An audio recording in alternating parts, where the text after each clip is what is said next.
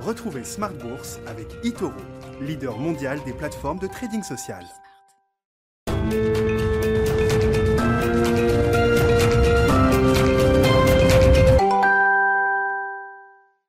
Et c'est reparti pour Smart Bourse, votre double dose quotidienne de marché en direct sur Bismart, chaque jour à la mi-journée, 12h30, 13h et le soir. La grande édition pendant une heure à partir de 18h30, le grand digest de l'information économique, financière et boursière. Avec euh, ce soir à la une, un coup de mou sur les marchés, hein, euh, coup de mou euh, en cours sur les marchés américains. On a des baisses de plus de 1% sur les grands indices et, et même une baisse de 2,5% en ce moment sur le Nasdaq américain. On a vu une clôture en baisse également pour les marchés européens une séance un peu volatile. Hein. Les indices de volatilité remontent d'ailleurs. Le VIX est revenu au niveau de 20, 21 euh, euh, sur, euh, sur cette séance.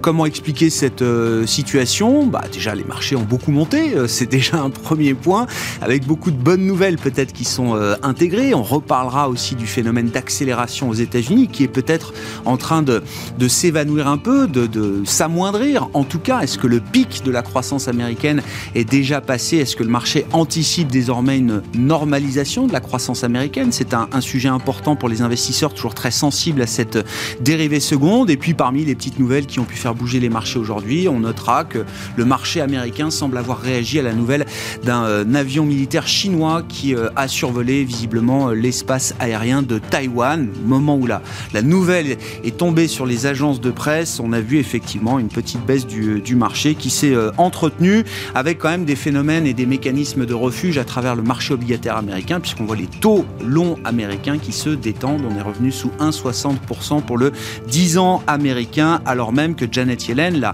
euh, secrétaire au Trésor aux États-Unis, estime qu'il faudra peut-être, au regard de la masse de dépenses euh, gouvernementales qui vont être injectées dans l'économie, il faudra peut-être qu'à un moment, les taux d'intérêt remontent légèrement. C'est la petite phrase de Janet Yellen aujourd'hui qui est reprise également par euh, les participants de marché. Sur le front des marchés européens, donc euh, séance de baisse. Vous aurez le résumé complet dans un instant avec Nicolas Pagnès depuis la salle de marché de Bourse Direct. On peut noter quand même parmi les, publications du jour l'excellente euh, performance opérationnelle de Trigano. Souvenez-vous, le camping-car qui a été euh, identifié pendant la crise sanitaire comme une bulle sanitaire mobile. Les ventes de camping-cars ont explosé ces derniers mois et ces derniers trimestres. Et les résultats semestriels de Trigano, qui publie en exercice décalé, montrent une profitabilité record sur le premier semestre. Le titre s'est en volé aujourd'hui parmi les valeurs moyennes à Paris. On parlera de ces sujets de marché avec nos invités de Planète Marché dans quelques instants. Et puis le dernier quart d'heure de Smart Bourse, chaque soir, le quart d'heure thématique, marché à thème qui sera consacré ce soir au thème de la Smart City. On en parlera avec un gérant spécialiste des questions immobilières, Laurent Saint-Aubin de Sophidi, qui sera avec nous en plateau à partir de 19h15.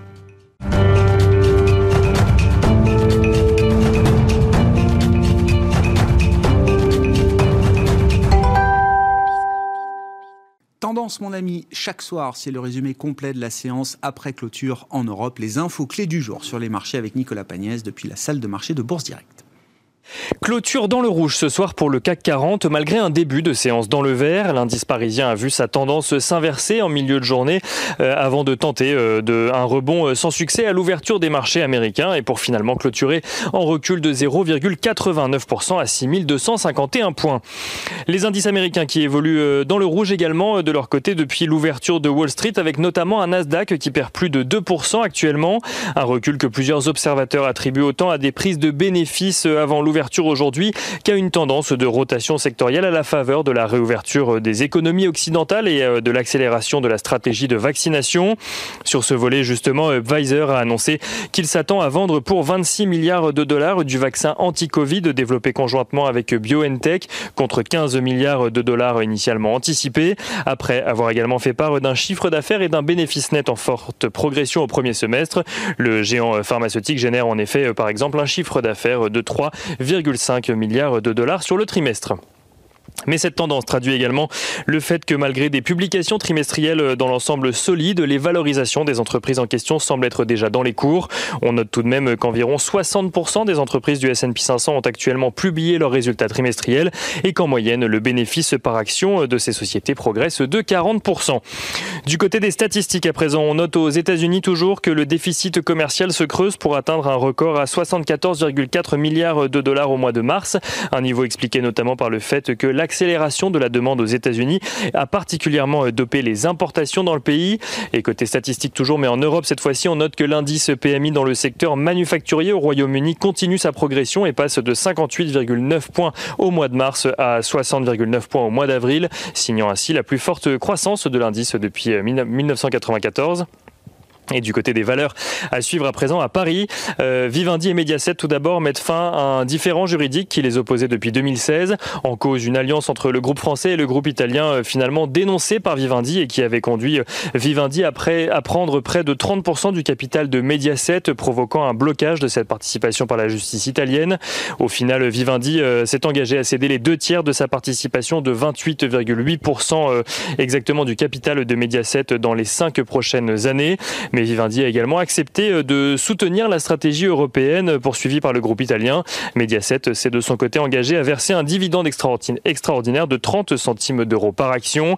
Suite à cette annonce, euh, le titre de euh, Vivendi a assez peu réagi puisqu'il clôture ce soir en recul de 0,58%.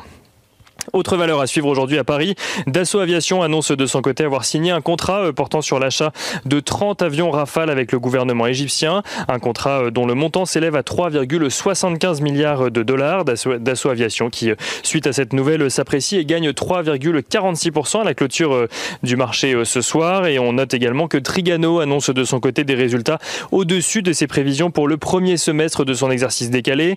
Le bénéfice opérationnel courant progresse de 70% environ à 151,4 millions d'euros, tandis que le bénéfice net progresse lui de 74%.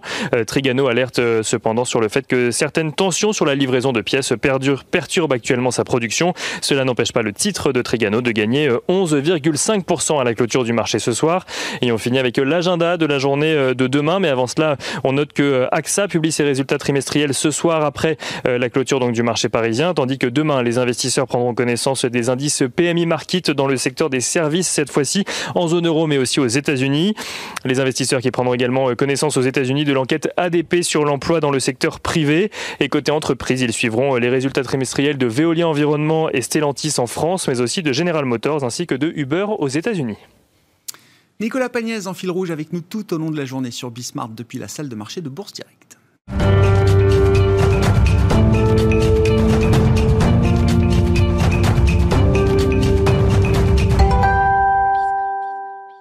Trois invités avec nous chaque soir pour décrypter les mouvements de la planète marché. Eric Venet est avec nous ce soir, le directeur de la gestion de Montbleu Finance. Bonsoir Eric. Bonsoir. Bienvenue. Alain Dubrul nous accompagne également. Bonsoir Alain. Bonsoir Grégoire. Merci d'être là. Vous êtes directeur de la gestion de Claresco.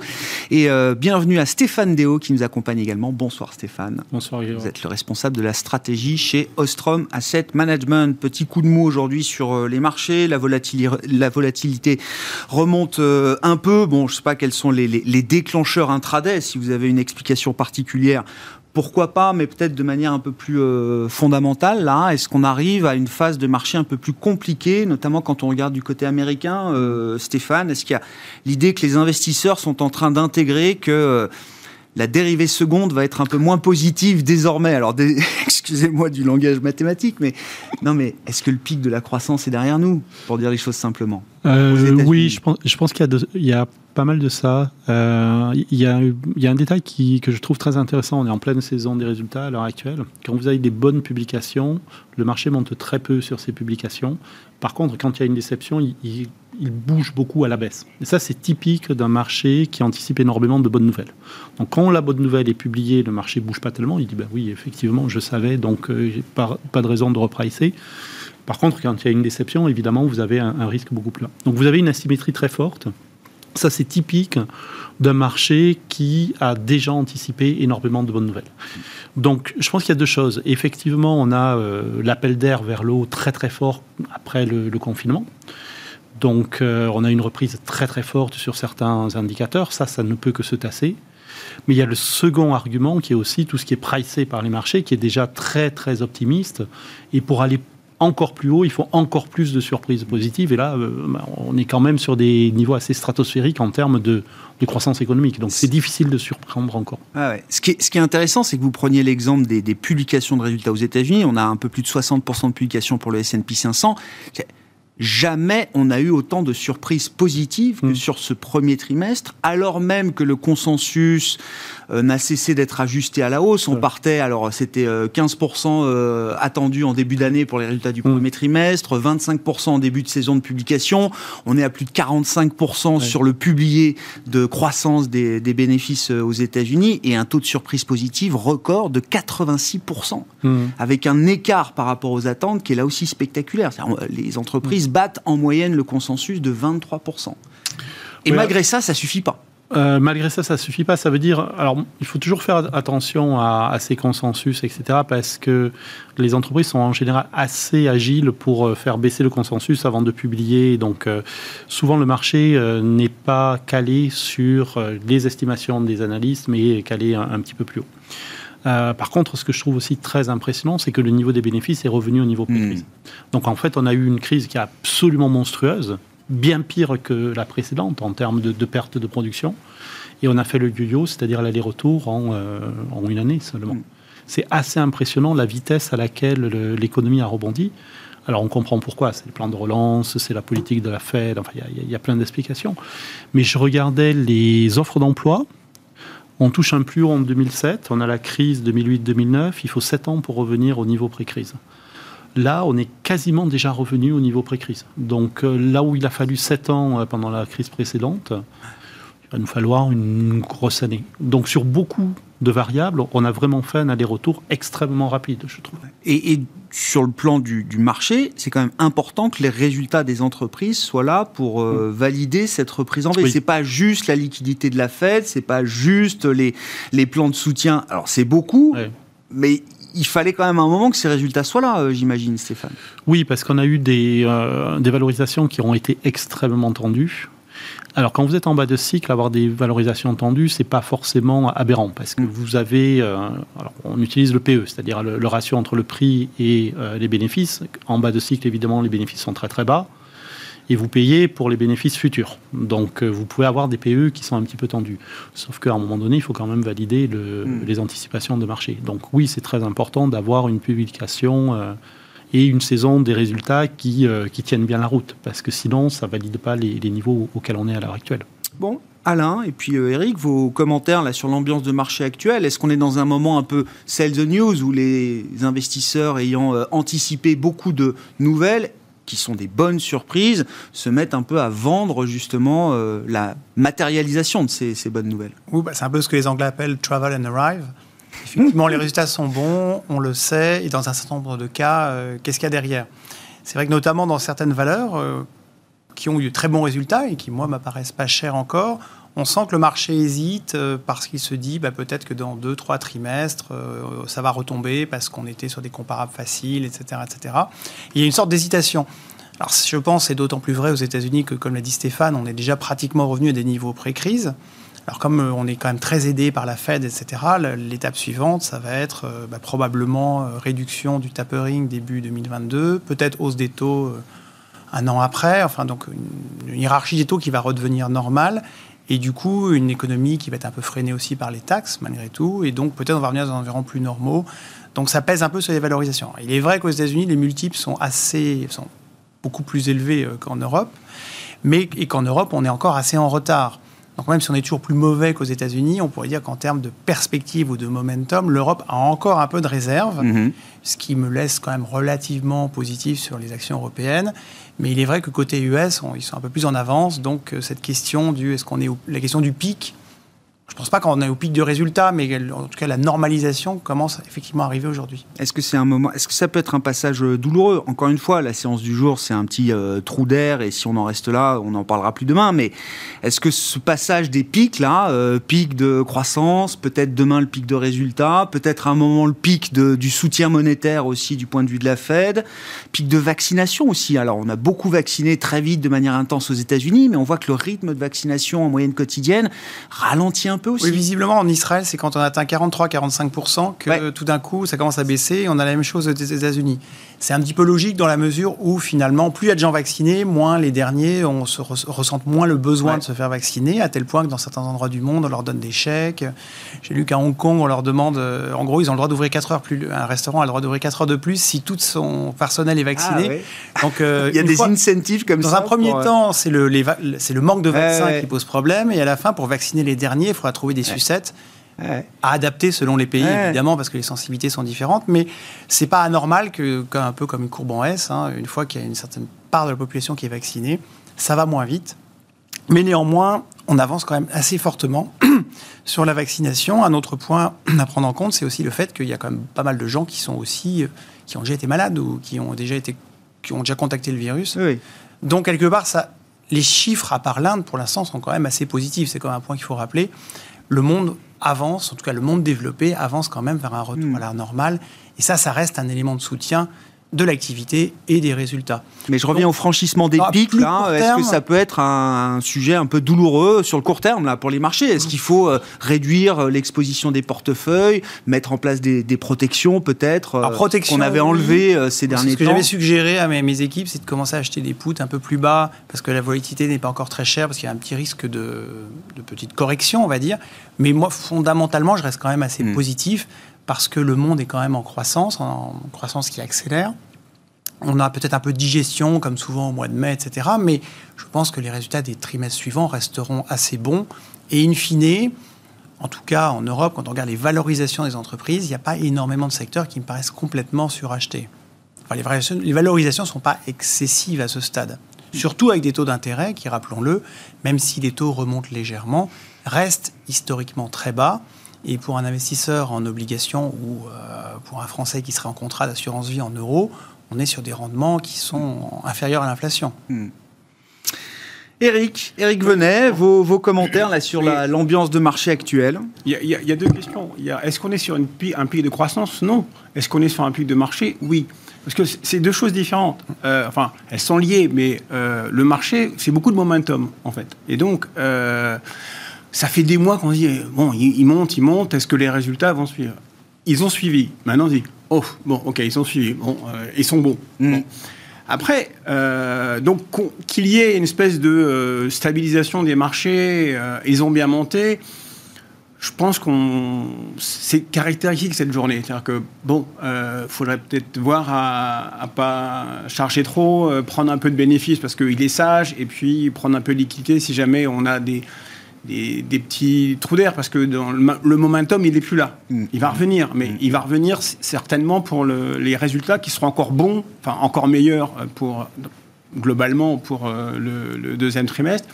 Mais euh, la croissance, elle va accélérer. Hein. C'est-à-dire que le Q1 au niveau mondial, c'est 3%. Hein. Le, Q4, le, dernier trimestre, en 2019, c'était plus 7,5%.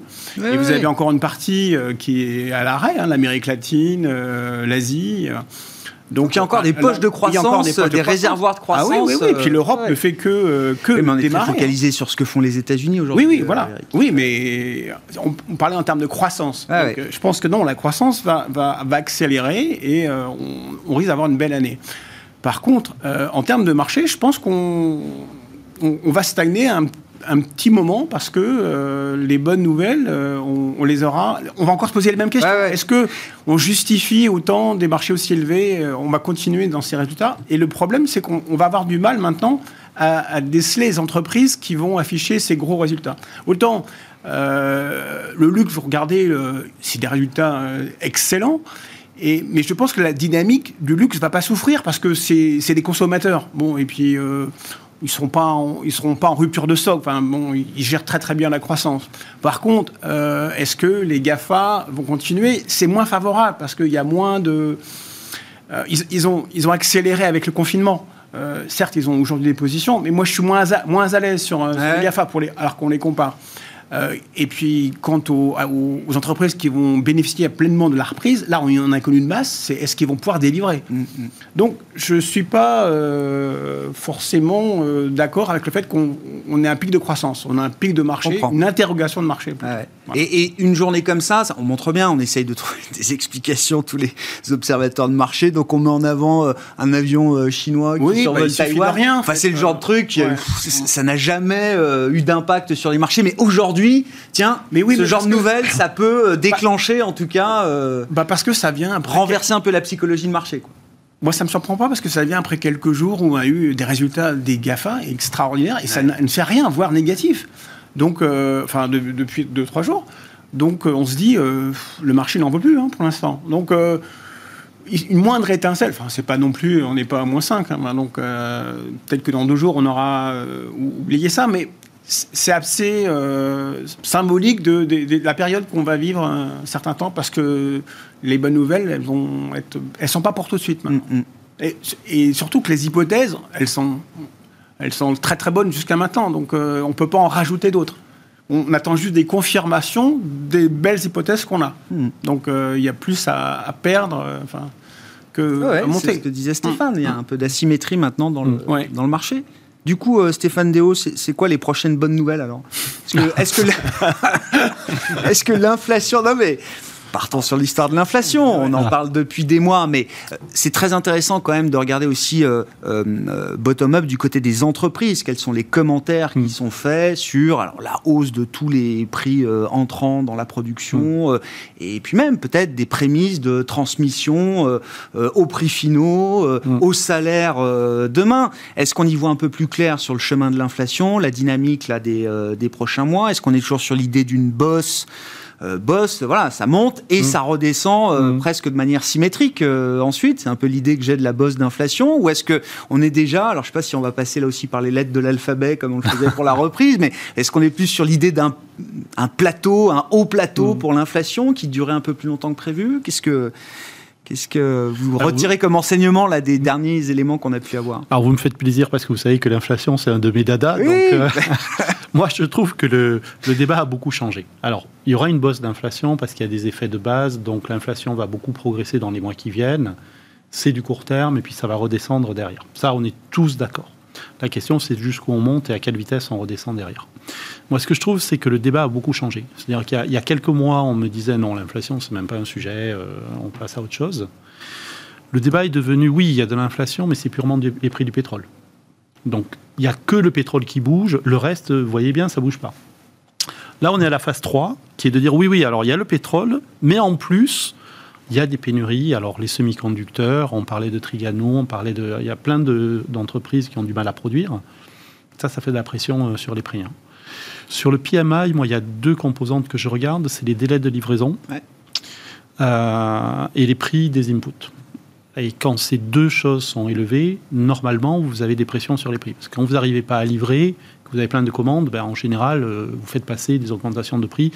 C'est assez logique. Ces, deux ces deux composantes sont au plus haut historique. Donc il y a quand même quelque chose qui est en train de se passer en termes de ce qu'on appelle dans notre jargon d'économiste des effets de second rang. C'est-à-dire vous avez des prix de pression, des pressions sur euh, certaines euh, matières premières et ça a un impact sur le reste. Donc le, débat est en train de changer, parce que si vous êtes sur ce débat-là, ça veut dire que c'est plus pérenne, ça veut dire que ça va redescendre moins vite, ça veut dire qu'il y a un effet mémoire, c'est plus du tout, du tout la même histoire. Donc entendons-nous bien, je ne vous vends pas une histoire de 10% mmh. d'inflation demain matin, mais je, je pense qu'il y a une espèce de... Il y a quand même quelque chose qui a changé dans cette histoire d'inflation et je pense qu'il y, a un peu plus de, pérennité sur les, sur les chiffres. Et donc le marché était un peu dans le déni. On est dans une mm. phase d'acceptation maintenant effectivement d'un schéma un peu plus durable d'inflation, mais qui va aller jusqu'à se transmettre au salaire euh, alors, pour les banquiers centraux, on va faire le lien avec la Fed et les banques centrales, mais ça, ce sera. Alors ça, on verra. Ça. on verra. On n'y est pas encore. Euh, euh, on voit des pénuries sur certaines parties du marché de l'emploi, mais c'est encore très très marginal. Ça, c'est le dernier étage de la fusée. Si on a ça, oui, effectivement, là, on a on a un vrai sujet. Mais les banquiers centraux, l'attitude est importante aussi parce que depuis depuis Volcker, c'est-à-dire presque un demi siècle, les banquiers centraux nous ont dit L'inflation, c'est mal, on va tout faire pour la, pour la réduire. Là, depuis quelques années, on a la Fed et la BCE qui nous disent l'inflation, il n'y en a pas assez, on va tout faire pour la faire remonter. Donc, si vous avez un cocktail de, de chiffres d'inflation qui continue à surprendre à la hausse, l'indice de surprise d'inflation mondiale est au plus haut historique. C'est-à-dire que ça veut dire que depuis quelques mois, dans, son immense, dans leur immense majorité, les prix ont été plus hauts qu'attendus. Donc si vous avez ça de manière euh, récurrente, si en même temps les banques centrales disent bah, c'est très bien, nous on est content, on laisse faire, je suis pas sûr que les anticipations d'inflation soient au même niveau à la fin de l'année que, qu'elles ne sont à l'heure actuelle. Mmh. On verra, mais ouais. on est quand même sur une situation où je trouve il y a beaucoup beaucoup de planètes qui s'alignent petit à petit pour euh, pour cet argument de retour de l'inflation. Une fois de plus, c'est pas de l'hyperinflation, entendons-nous bien, hein, c'est pas. Mais, euh, Mais j'ai jamais, enfin, on a plus de planètes alignées qu'on n'a jamais eu depuis 50 ans. Ça mon Pourquoi les, pourquoi les taux longs américains sont encore allez, euh, entre 1,50 1,60 euh, aujourd'hui? Il y a plusieurs raisons. La première raison, c'est que la Fed est là, encore, en taille. Donc, ils achètent quand même une énorme partie du, du marché. Il y a un autre sujet, alors je suis désolé, c'est un peu abscon, mais je pense que c'est important. Le Trésor américain, lorsqu'il a des liquidités, les dépose à la Fed. Ils avaient euh, 1600, 1800 milliards de liquidités. Donc, ça, c'est le- l'argent de poche du Ouais. Trésor Le américain. compte du Trésor à la Fed. Voilà. Euh, Janet Yellen a dit bah, c'est beaucoup trop, on va le réduire. Euh, ce compte du Trésor a baissé de 700 milliards de dollars en quelques semaines, depuis euh, février. Quand vous mettez 700 milliards de dollars sur un marché, euh, ça se voit. Et donc, vous avez des, des treasury bills, c'est-à-dire des emprunts très courts qui sont passés en négatif. Euh, vous avez le dollar qui se casse la figure, ce qui est normal, parce que s'il y a trop de dollars sur le marché, vous dépréciez le dollar. Et je pense que ça a aussi un impact sur la partie longue de la courbe, parce que vous vous retrouvez avec 700 milliards de dollars qui arrivent, alors j'allais dire du jour au lendemain, j'exagère, mais euh, c'est pas vrai, mais en un mois et demi sur le marché, ça s- c'est parqué sur euh, le bilan des banques. Les, banques doivent aussi prendre un petit peu euh, sur la partie longue de la courbe. Donc je pense qu'il y, a- il y a tous ces effets-là qui ont joué. C'est tous ces arguments sont des arguments de court terme, hein, Hmm. entre parenthèses. Ah oui. Ça veut dire qu'une fois qu'on a nettoyé ça, vous- avez une tendance à la hausse qui devrait repartir Ouais, je comprends. euh, doucement, mais euh, je pense que euh, on est très clairement sur un, un chemin haussier à moyen terme sur les treasuries. Bon, euh, vos remarques sur l'inflation, là, euh, à quel moment de l'histoire on en est, euh, selon vous, euh, Eric? Est-ce que c'est une histoire qui va continuer de nous surprendre, Ah bah oui, effectivement? oui, oui, Oui. oui, je, Oui. je partage Vous adhérez 150%. 100% Ah oui, oui, oui, même, je suis même Stéphane encore plus, plus... En fait, Plus agressif sur Oui, l'inflation mais parce que il faut, ah, ça fait 10 ans qu'on est en déflation. Et le, le problème chez les économistes, la déflation, enfin 10 ans, enfin ça fait, c'est vraiment, c'est c'est ce qu'il y a- c'est ce qu'il y a de pire.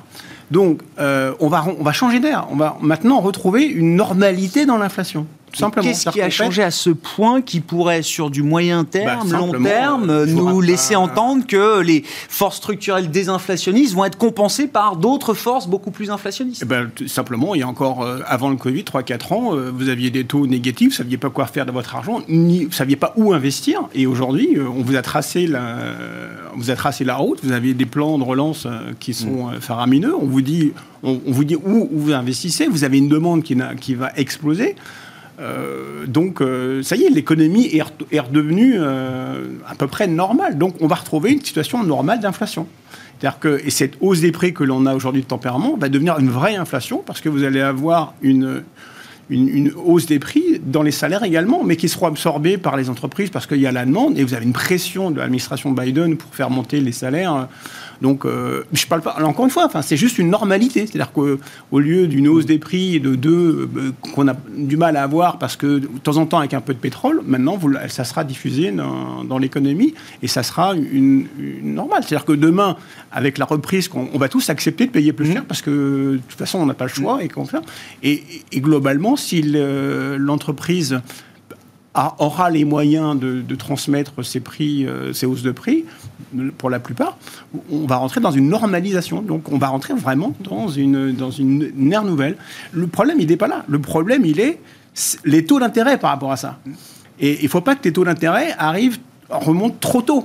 Parce que euh, si vous avez une entreprise qui a un taux de croissance mm, enfin voilà, assez correct et puis qui arrive à euh, supporter ces hausses d'input et puis ces hausses de salaire dans ses prix avec une croissance forte, c'est pas c'est pas un souci. Donc là, à ce moment-là, vous pouvez mettre des taux d'intérêt qui sont euh, normaux.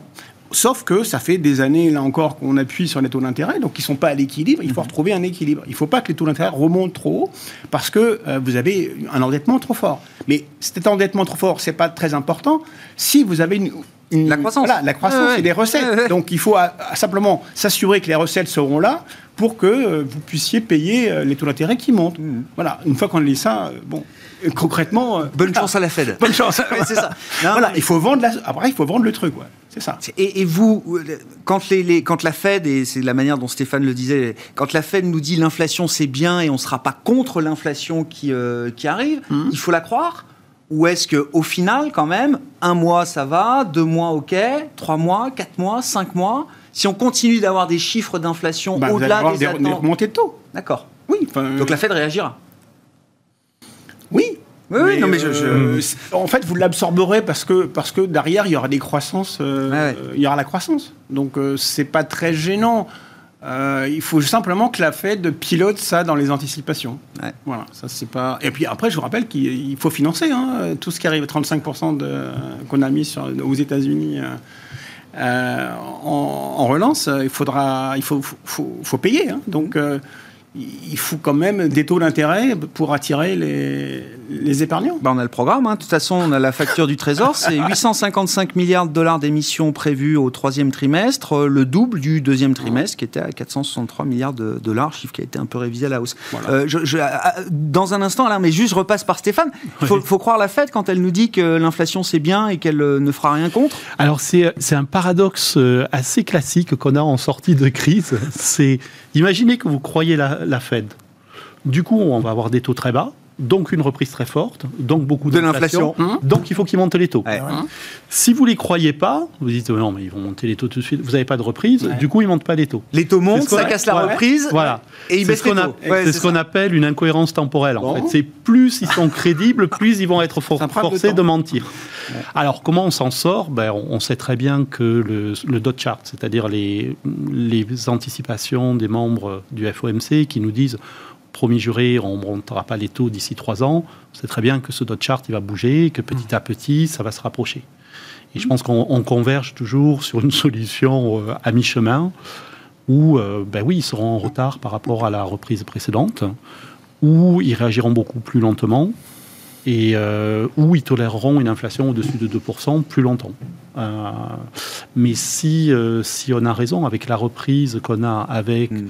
l'impulsion budgétaire qu'on a, qui est absolument pharaonique, avec la politique monétaire qui est extrêmement laxiste qu'on a, oui, euh, à un moment, je pense qu'ils monteront les taux avant, euh, avant trois ans. Et ce sera une bonne nouvelle. Et ce sera une bonne nouvelle. ce sera une bonne nouvelle. Et, euh, et c'est d'ailleurs ce que dit le marché petit à petit. D'où la laisse parler à petite phrase de Janet Yellen aujourd'hui, qui n'a pas perdu ses réflexes de banquière centrale, qui nous dit à un moment, il faudra peut-être quand même que les taux d'intérêt montent hmm. légèrement hmm. pour éviter un risque de surchauffe totale de, de l'économie. Alain Dubrul, vos commentaires. C'est que la Fed, elle a dit qu'elle les montrait a priori pour l'instant fin 2022, début 2023. C'est a priori ce que les forwards ont l'air d'indiquer, donc le marché a l'air d'y croire.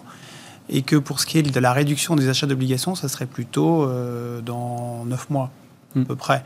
Donc pour l'instant, c'est à peu près cohérent. Enfin, ce que le marché pense, c'est à peu près ce que la Fed dit. Il n'y a pas d'incohérence dans le dialogue entre le marché et la Fed Sur la question de, de l'inflation, moi je serais pas si inquiet que ça. D'abord parce que les, grands États ne peuvent pas se permettre d'avoir du 10 ans à 3-4 ans vu le poids de leur dette budgétaire aujourd'hui. À 3-4%, vous voulez dire? Non, mais ça serait juste pas possible. Oui, ah oui, bah... non, mais, malheureusement, c'est les années que ça dure, mais quelque part, c'est pas les entreprises qui seraient gênées par une hausse des taux pour leur opérationnel, ce sont les États. Donc globalement, les États vont être laxistes, ils n'ont pas le choix. La deuxième chose, c'est que malgré tout, euh, aujourd'hui, l'inflation, elle est très en amont aujourd'hui, matières premières, capacité de production, manufacturing, globalement. Mais du côté des salaires, il y a quand même beaucoup de gens au chômage. Alors certes, avant, aux États-Unis, il y avait certains secteurs qui manquaient cruellement de main-d'œuvre.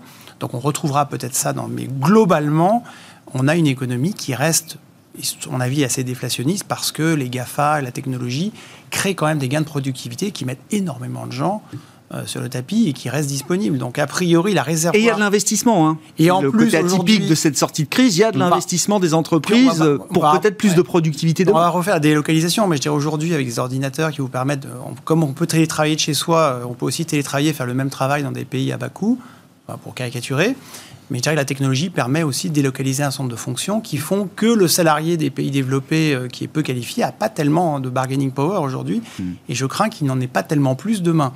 Donc, côté salaire, je ne vois pas un vrai risque inflationniste. Et puis même du côté des entreprises, J'étais avec certaines en conf call ce matin qui, qui disaient oui, je, je sens des tensions inflationnistes, etc. Mais j'anticipe une telle progression de mes ventes au cours des 12-18 prochains mois que d'une certaine façon, les économies d'échelle qu'elle va engendrer sur ses coûts opérationnels lui permettront en réalité d'absorber une bonne partie. Ah oui. Parce que l'inflation en amont, il faut qu'elle arrive jusqu'au consommateur. Donc si les entreprises euh, qui distribuent, qui produisent, vendent beaucoup plus, L'effet bah, d'une volume certaine façon, D'accord. Euh, certes, leurs marges remonteront un petit peu moins, mais elles ont de la réserve parce qu'elles ont des volumes en forte croissance. Donc, tout n'arrivera pas forcément jusqu'au consommateur. Qui vous dit ça Moi, racontez-moi les confs. Voilà, je, euh, par exemple, dans le groupe, groupe LDLC qui Ouais, vendent des. Bien sûr. Ils ont, ils notent, ils, des Distribution de produits électroniques, hein. par, euh, par internet notamment, mais en boutique.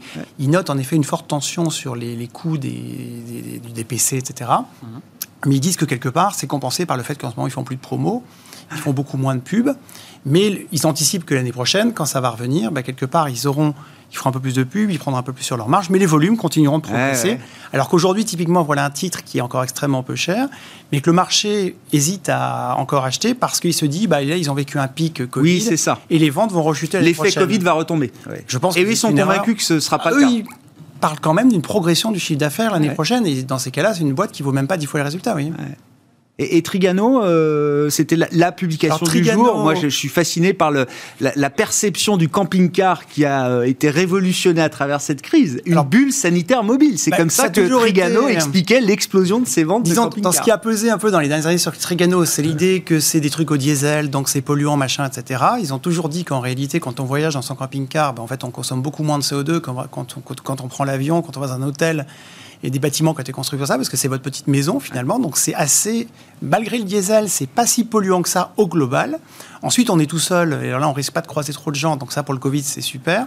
donc ça a été un peu perçu comme une valeur Covid, ce qui fait que la sortie de Covid a un petit peu pesé sur la perception boursière. Et puis, troisièmement, ils ont fait pas mal d'acquisitions qui ont beaucoup aidé la société, mais qui se sont traduites un peu avant le Covid par quelques difficultés de production qui avaient pesé sur les marges. Donc là, on sort de cette période Mmh. avec des ventes exceptionnelles, une bien meilleure organisation industrielle, donc ils ont eu des bonnes ventes, mais ils ont surpris surtout à la hausse sur les marges, 11% de marge. Ouais. C'est un niveau assez élevé. Alors certes, sur par exemple le prochain trimestre, ils ont 3000 voitures euh, avec des châssis Ford qui ne vont pas pouvoir produire. C'est 60 millions de chiffre d'affaires en moins, mais c'est une société qui en fait 2 mi- plus de 2 milliards par an. hein. Ouais. Donc c'est relativement modeste par rapport au rebond. Donc là, le titre a pris 11% aujourd'hui. Je trouve ça parfaitement justifié. Ça reste une valeur très intéressante. Stéphane Déo, euh, bah, euh, tiens, dans le sillage de l'empreinte euh, environnementale du camping-car, disons un mot des matières premières quand même, parce Mm. que je re- ça nous ramène à votre dada de l'inflation. Euh, vous l'avez dit, il y a les effets de base liés au pétrole, tout ça est très bien identifié, mais dans les matières premières, il n'y a pas que le pétrole. Tous Non. les jours, on bat des records sur toutes les matières premières. Aujourd'hui, c'était le maïs, euh, le palladium, euh, dans les métaux industriels, etc. C'est un, vrai super cycle structurel. Ouais. Oui.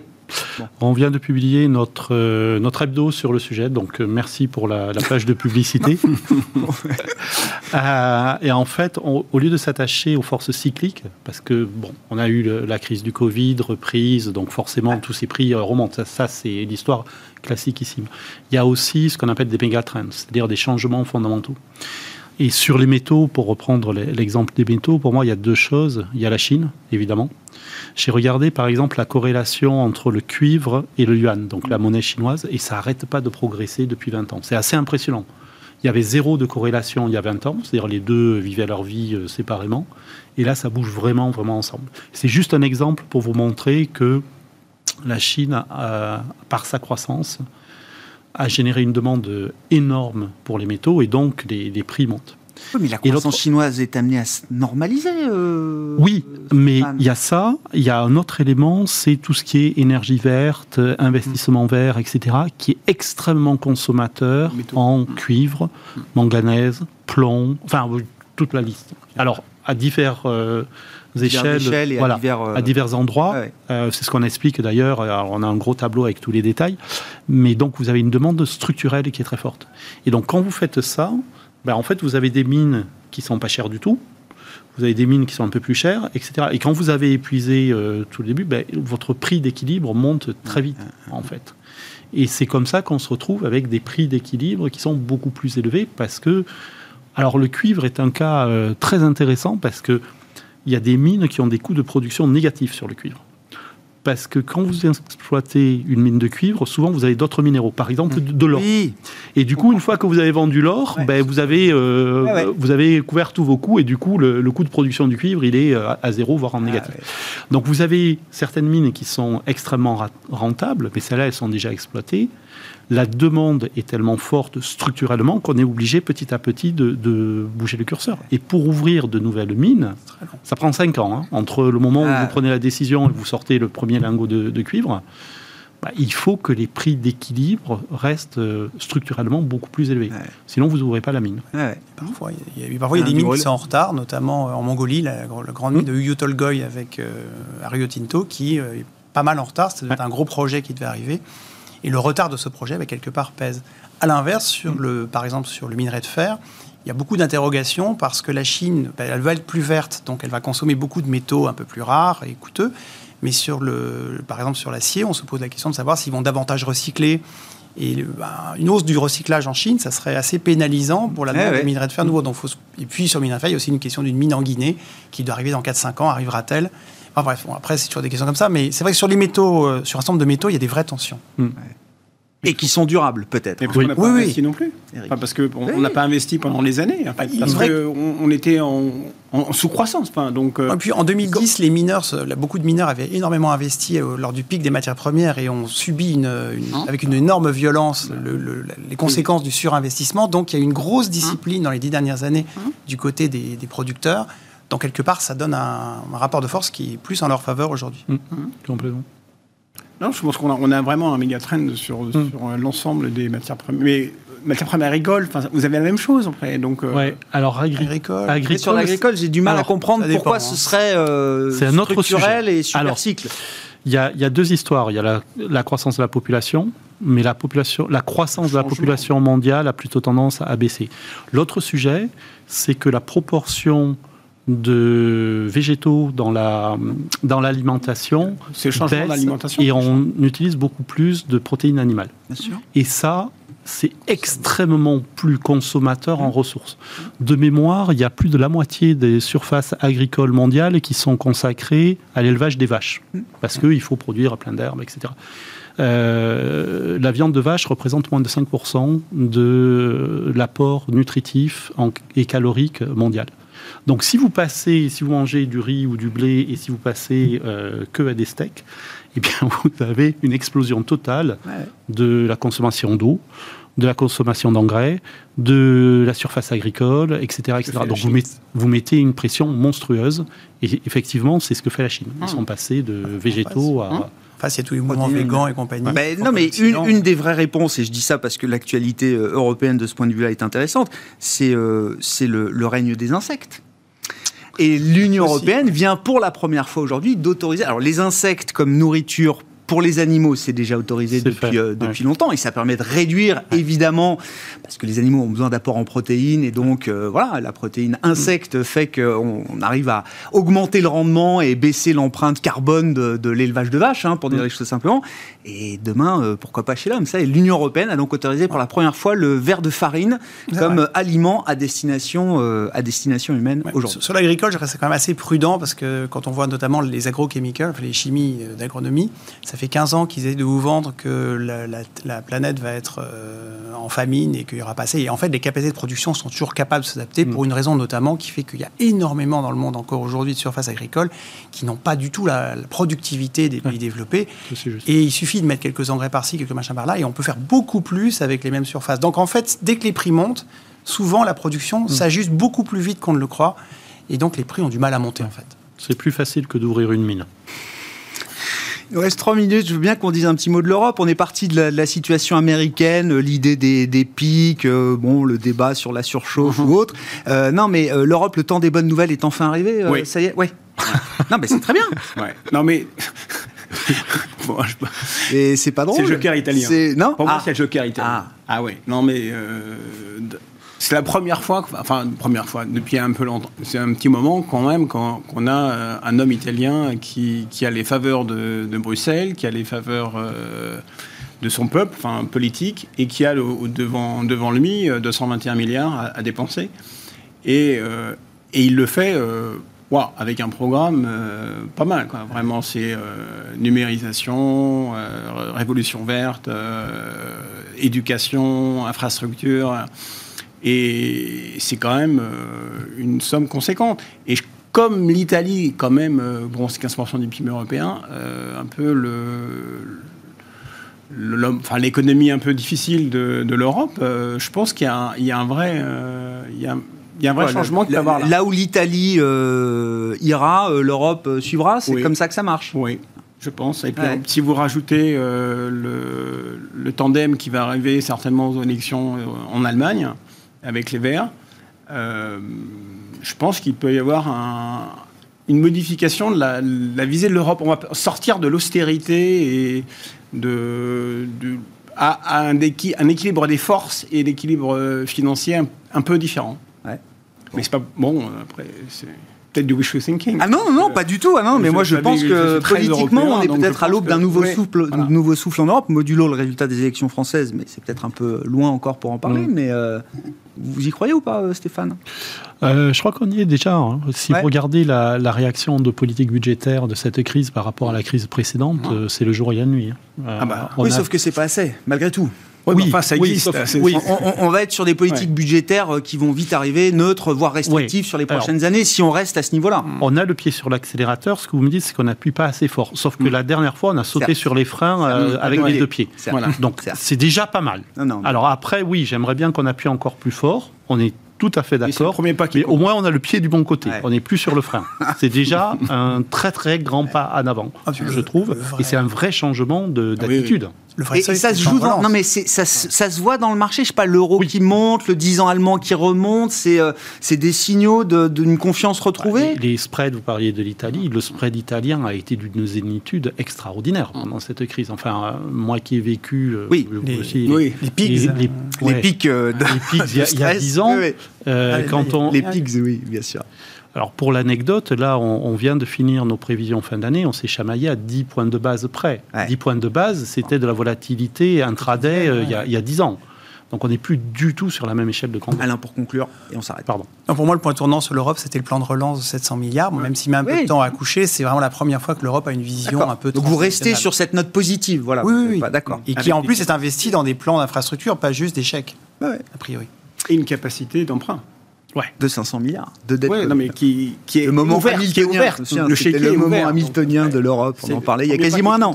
18 mai 2020, c'était le discours Macron-Merkel, l'initiative euh, de cet embryon de budget européen. C'est comme ça qu'on le présentait à l'époque. Merci beaucoup, messieurs. Merci d'avoir été avec nous ce soir pour Planète Marché dans Smart Bourse. Alain Dubrul, directeur de la gestion de Claresco, Eric Venet, directeur de la gestion de Montbleu Finance et Stéphane Déo, le responsable de la stratégie chez Ostrom Asset Management.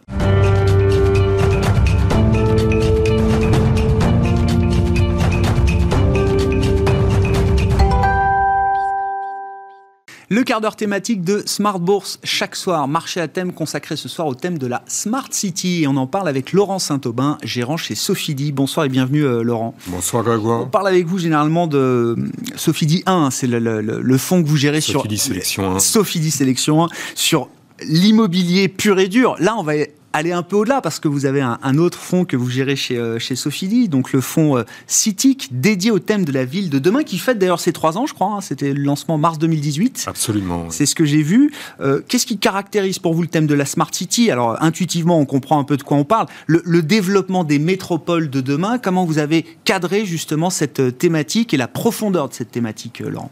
Alors, c'est un fonds PEable euh, multicap plutôt européen qu'on a effectivement lancé en 2018. L'idée, elle est très, très simple. Euh, la première chose, c'est que la, la population mondiale va de plus en plus vivre dans des métropoles, c'est-à-dire des agglomérations de plus de 300 000 habitants. Euh, en 2035, on considère que 40% de la population mondiale vivra dans ces métropoles. Le deuxième point, c'est que ça génère, euh, ça contribue au réchauffement climatique et ça génère euh, des nuisances, une dégradation de la qualité de vie. Et à partir de ce constat pas très riant, on est, on s'est dit que en fait, il y avait des choses optimistes à, à voir avec ça, c'est-à-dire investir dans des sociétés dont le métier va être de développer des activités pour corriger cette situation. Mm. Donc il y a Qu'est-ce que vous avez choisi effectivement là comme vecteur ou comme euh, vertical d'investissement dans ce, dans ce thème et dans cette idée de euh, comment dire rendre vivables les métropoles de demain? Donc il y a trois, trois maîtres mots. Le premier c'est l'urbanisation, euh, c'est-à-dire optimiser l'usage des bâtiments. Donc c'est éviter que la, la chaleur s'en aille, c'est par exemple Saint-Gobain. Mm. Euh, investir dans des sociétés qui, qui s'occupent du bâtiment intelligent, de la gestion des ressources, c'est Schneider. C'est aussi euh, dans ce thème de l'urbanisation un certain nombre de services aux populations. Par exemple, on a investi dans des crèches, enfin dans des sociétés cotées Ouais. qui gèrent des crèches, dans des sociétés qui font de l'éducation en ligne. Donc ça, c'est le premier pâté. Euh, le mot n'est pas très bien choisi. oui, oui, L'urbanisation. Ouais. La deuxième chose, c'est l'é- l'électrification. Euh, les, agglomérations vont continuer de se développer, la population va continuer d'y aller. Je ne crois pas trop euh, à ce rêve actuel du, retour à la campagne dans le Luberon ou sur la côte basque. Euh, et donc, on va avoir besoin de plus en plus d'énergie dans ces agglomérations, mais une énergie dont la composition sera diamétralement différente, c'est-à-dire constituée de plus en plus par des énergies euh, renouvelables. Donc ça, c'est évidemment un certain nombre d'énergéticiens. Et puis la troisième chose, c'est la numérisation. Euh, la numérisation, c'est euh, euh, la place du village qui se retrouve aujourd'hui sur les smartphones. Donc toute la thématique de la sécurité informatique, toute la thématique aussi des applications euh, qui vont vous éviter d'ailleurs de, euh, de euh, vous déplacer. Ouais, C'est ça. La- le thème de la mobilité fait partie de, fait partie de tout ça. Il y a les nouvelles mobilités, mais il y a l'idée aussi que limiter ses déplacements dans ces espaces urbains demain, dans ces grandes métropoles, ça va être une clé. Vous avez cité l'exemple de l'éducation, mais j'imagine, je sais pas, dans le domaine de la santé, des thématiques très actuelles. Finalement, le distanciel va être quelque chose de, de structurel dans ces, euh, dans Ah, ces parties-là. Comme toujours avec, le, avec la vie nouvelle, le numérique se mélange avec le, le physique. Mm. Euh, par exemple, Pharmagest, qui est une valeur moyenne française, a développé une application euh, pour les diabétiques.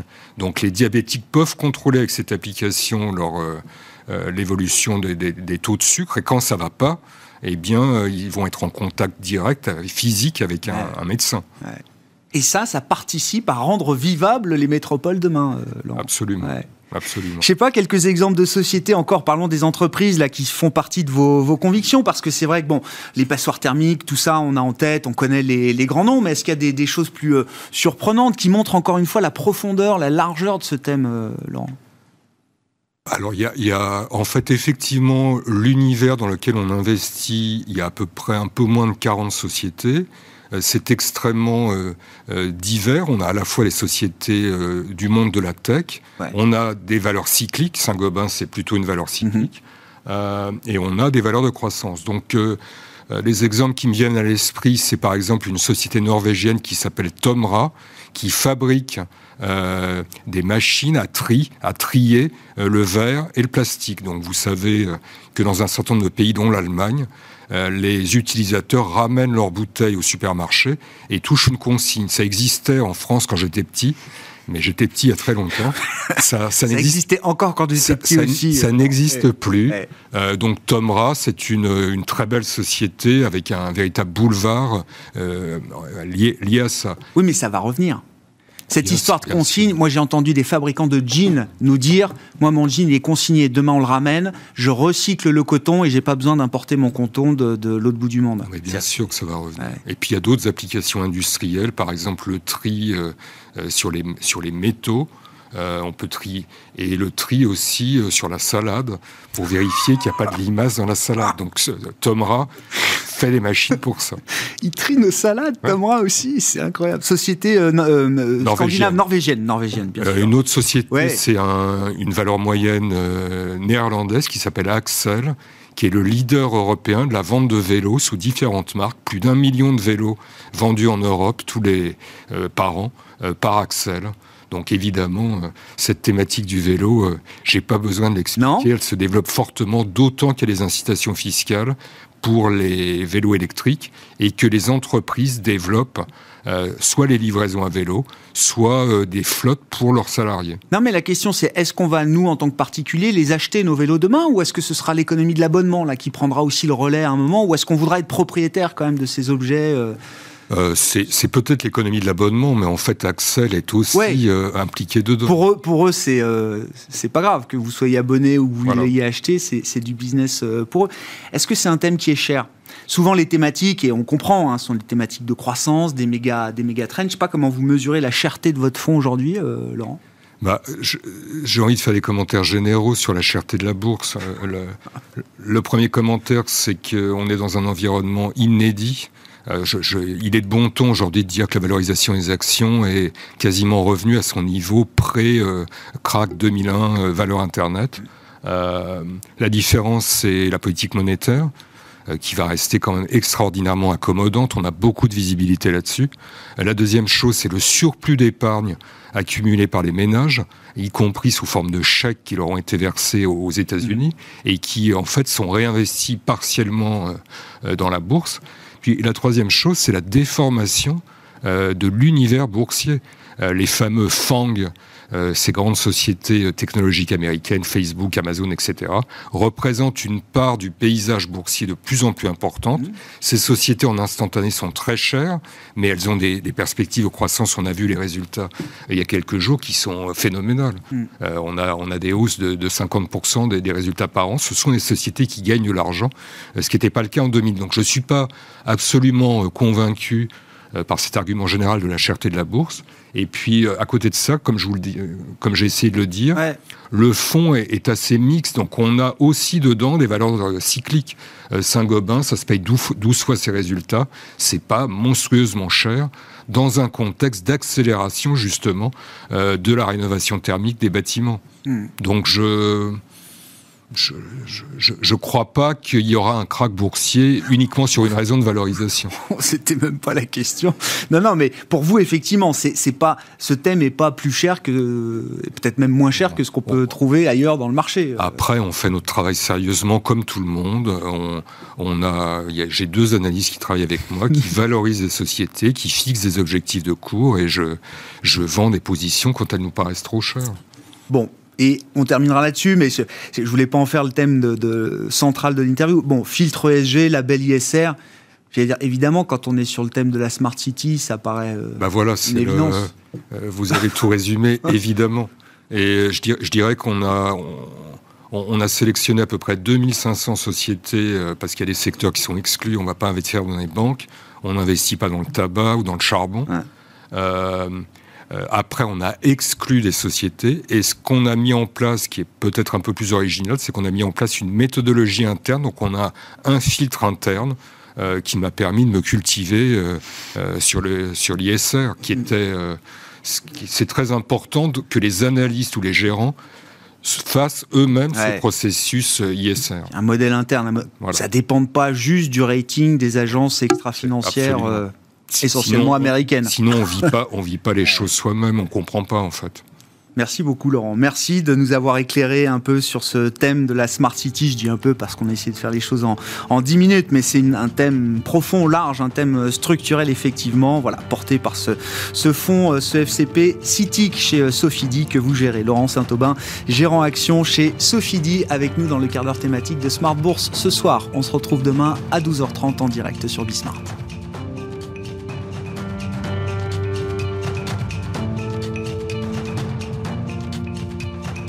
C'était Smart Bourse avec Itoro, leader mondial des plateformes de trading social.